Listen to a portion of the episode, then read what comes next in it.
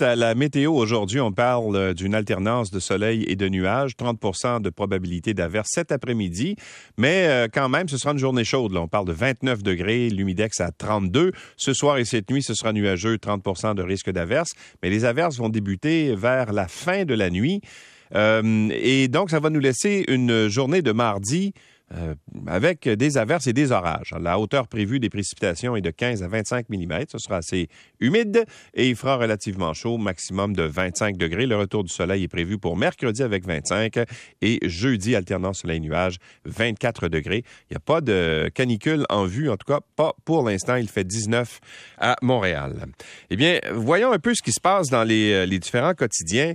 Ce matin, euh, il y a une nouvelle qui va sans doute faire jaser pas mal aujourd'hui. Bon, hier, en fait, depuis la semaine dernière, commençons comme ça, euh, il y a une cause, la cause euh, de Simon Hull qui fait, qui fait couler beaucoup d'encre. Simon Hull, c'est cet ingénieur qui a reçu une absolution euh, inconditionnelle de la part du juge Mathieu Poliquin à Trois-Rivières. Il a été exonéré d'un casier judiciaire Hull dans un dossier d'agression qui est survenu quelques années auparavant. Là, je pense que c'était en 2019.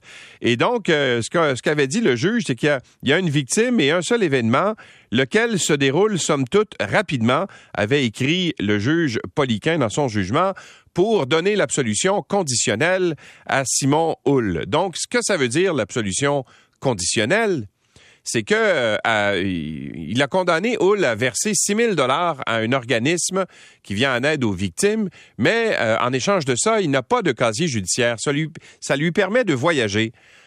Eh bien, c'est ce qu'il a fait, Hull. C'est le fun. Il a profité du fait qu'il avait le droit de voyager pour aller euh, faire un petit tour euh, dans les pays chauds, n'est-ce pas? Et selon euh, ce qu'on apprend sur le site de Radio-Canada ce matin, moins de deux semaines après avoir bénéficié de cette absolution, ben Simon Hull est allé faire un petit tour à Cayo Coco à Cuba. Et rendu à Cayo Coco à Cuba, il était au bar, il a rencontré une dame qui s'appelle Vicky Vachon, qui était elle aussi euh, là-bas euh, pour euh, des, vacances. Elle s'était rendue là-bas parce que c'était le mariage d'une amie, en fait, non, la, retraite, pardon, d'une amie, d'une collègue. Donc, elle est allée là-bas. l'enseignante des Laurentides, 40 ans, qui a séjourné avec une dizaine d'amis dans ce tout inclus de Cayo Coco à Cuba. Et un soir, elle est au bar, puis elle rencontre un homme qui s'appelle Simon, qui lui raconte qu'il est ingénieur, puis tout ça. Puis il sympathise, puis la, discussion se semble, bien se, dérouler. Puis à un moment donné, euh, tous les amis sortent du bar, puis ils s'en retournent vers l'hôtel. Et donc, euh, Simon Hull est avec eux. L'ingénieur en question s'appelle Simon Hull, il est avec eux. Et à un moment donné, sans euh, avertissement, elle dit qu'elle s'est fait prendre les fesses par Simon Hull de façon très intense le soir des événements allégués. Vicky, Vachon, selon ce qu'on peut lire sur le site du journal, euh, pas du journal, mais plutôt de Radio-Canada, était au bar de l'hôtel avec des amis lorsqu'un prénommé Simon se serait joint à leur conversation. En marchant, Simon m'a pris les fesses d'une façon très, très intense, très agressive, dit-elle, une très grosse poignée de fesses. La femme a réagi euh, promptement contre l'homme qu'elle décrit comme un colosse. Elle dit, je me suis fâché, je lui ai hurlé dessus, je lui ai donné un coup de pied dans les tibias et par la suite, rendue à l'hôtel, elle a eu une discussion avec lui d'une vingtaine, trentaine de minutes.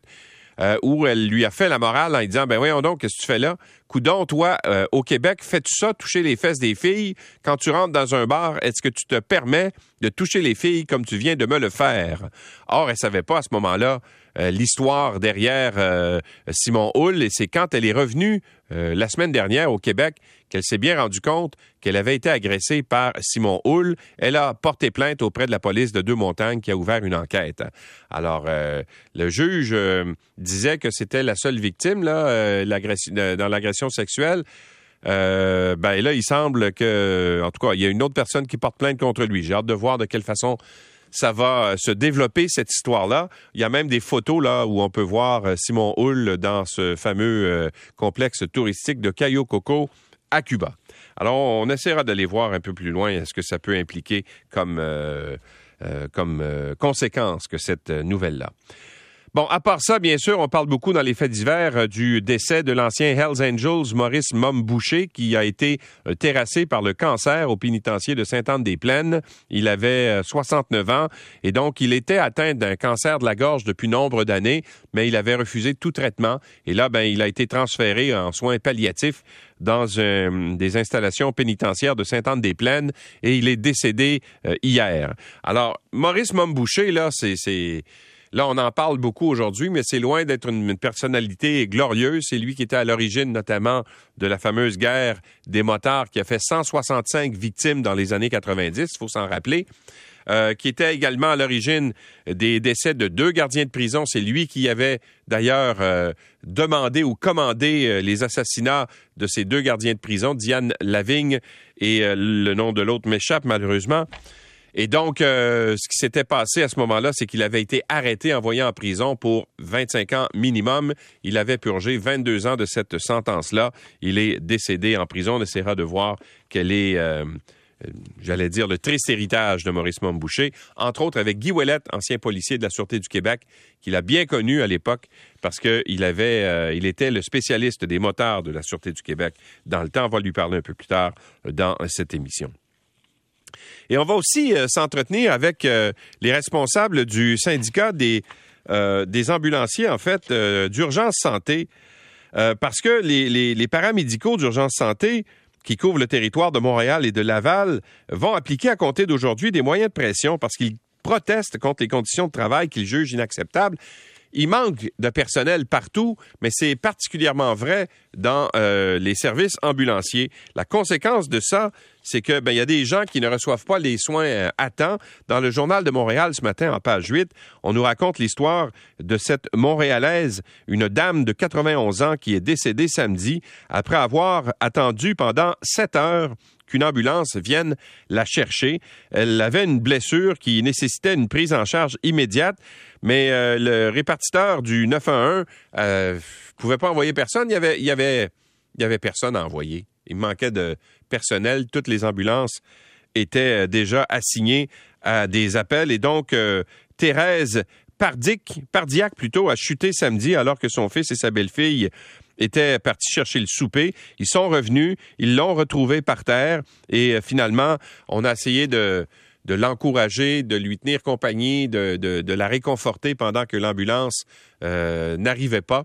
Euh, la dame a appelé, en fait, sa belle-fille a appelé à plusieurs reprises le 911 pour dire, ben coudon, ça va-tu arriver? Finalement, quand les ambulanciers sont arrivés, la dame est malheureusement décédée. D'ailleurs, si on se fie à ce qu'on nous dit dans le Journal de Montréal, on dit, euh, Stéphane Smith d'Urgence Santé a déclaré qu'elle est morte en raison de ses douleurs à la jambe et a présenté ses condoléances à la famille de la victime. Urgence Santé ne s'en cache pas, il manque d'effectifs les soirs et les fins de semaine à Montréal. Alors, c'est pas euh, très encourageant comme euh, situation.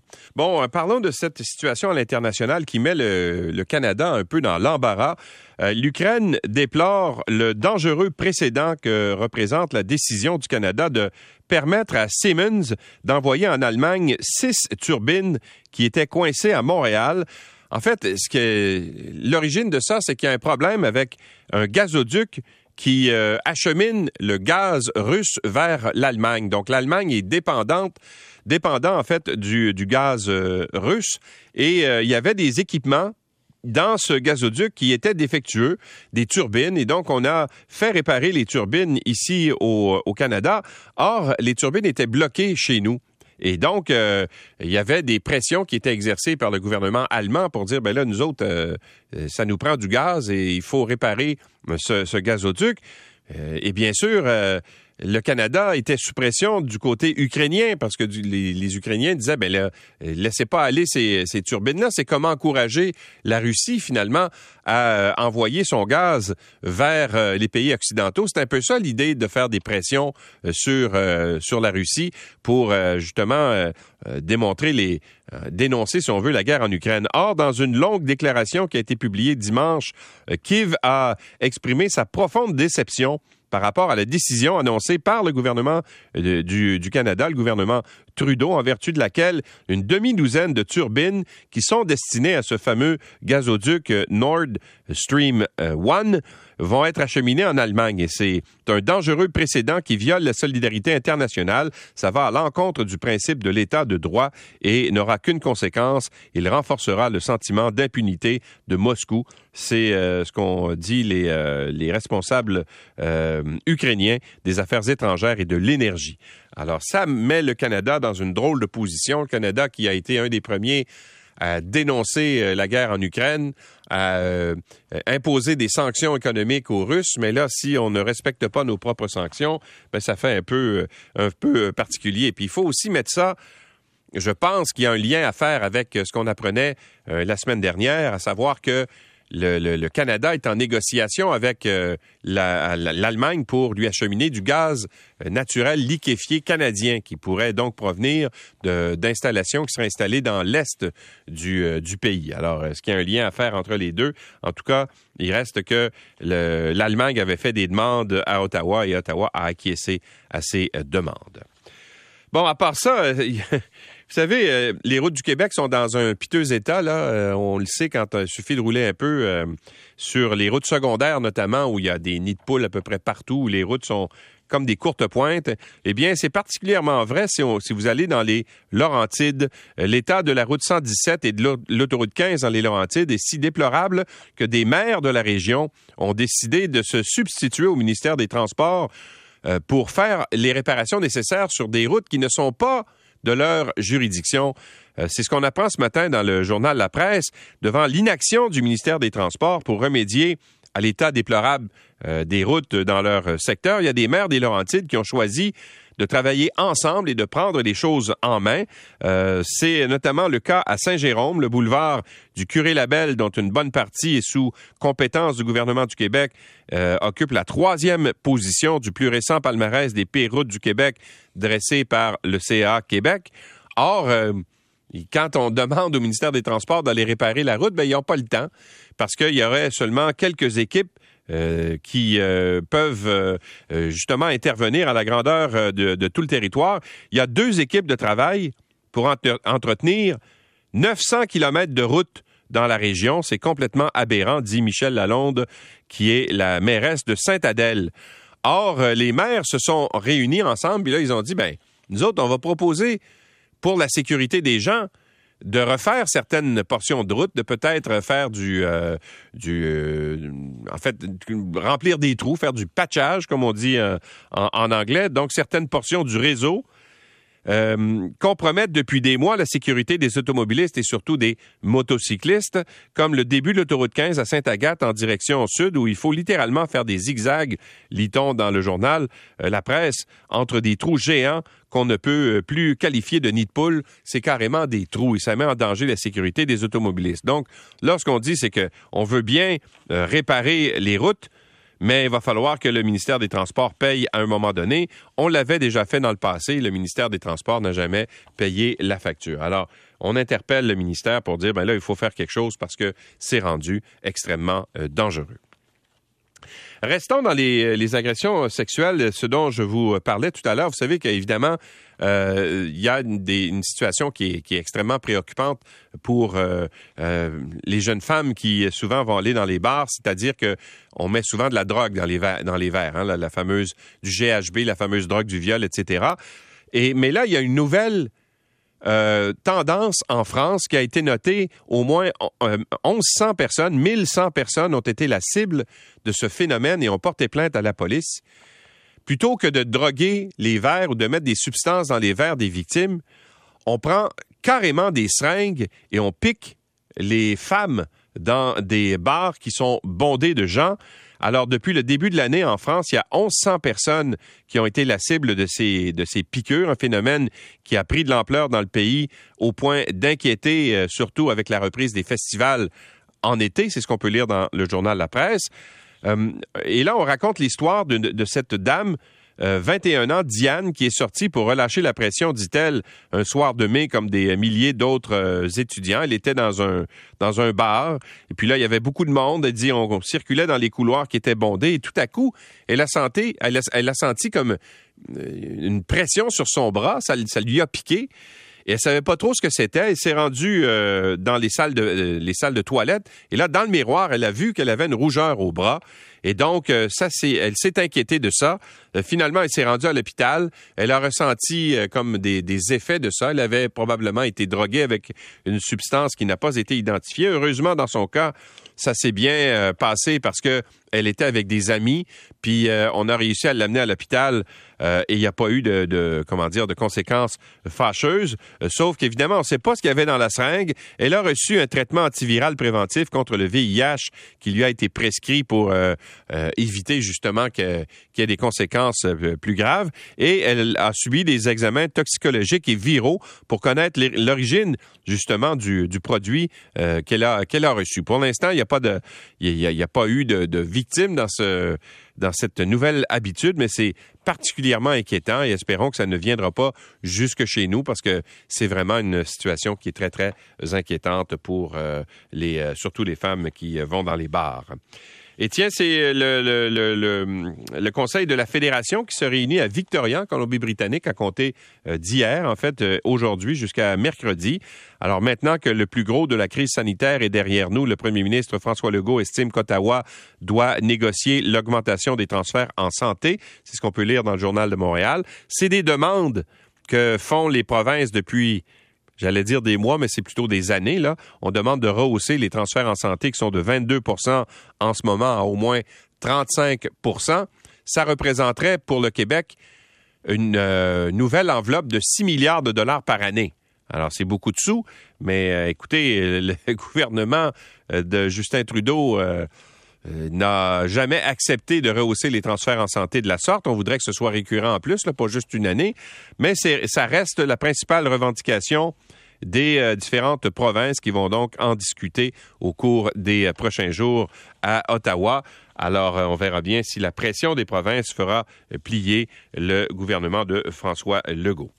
Et tiens, on va terminer avec une nouvelle euh, un petit peu plus légère. On parle beaucoup de changement euh, climatique. On parle euh, bien sûr d'un début d'été très pluvieux au Québec là et plutôt frais. Il n'y a pas eu de grande période de canicule, à part peut-être une au mois de mai, mais depuis ce temps-là, les températures sont restées assez basses, assez confortables à l'extérieur. Et vous avez peut-être remarqué qu'il vente plus par les temps qui courent. Depuis quelques mois, les vents sont plus présents au Québec.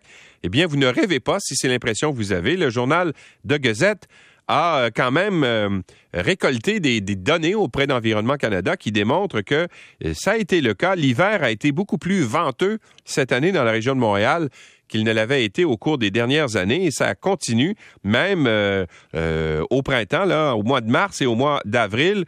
On a enregistré des records de vent à deux reprises, 52 km heure, euh, de façon assez importante pendant plusieurs jours. Alors, 30, en fait, c'est la plus haute moyenne de vent enregistrée au cours des 30 dernières années. Il faut remonter à 1971 pour avoir des statistiques semblables. Donc, il semble bel et bien y avoir un phénomène qui soit euh, plus, euh, en fait, qui favorise des vents plus importants. On a aussi remarqué qu'il y avait eu euh, beaucoup d'épisodes d'orage hein, au mois de, juin, puis des vents très forts. Alors, ça semble se confirmer avec ces rapports qui ont été remis par Environnement Canada.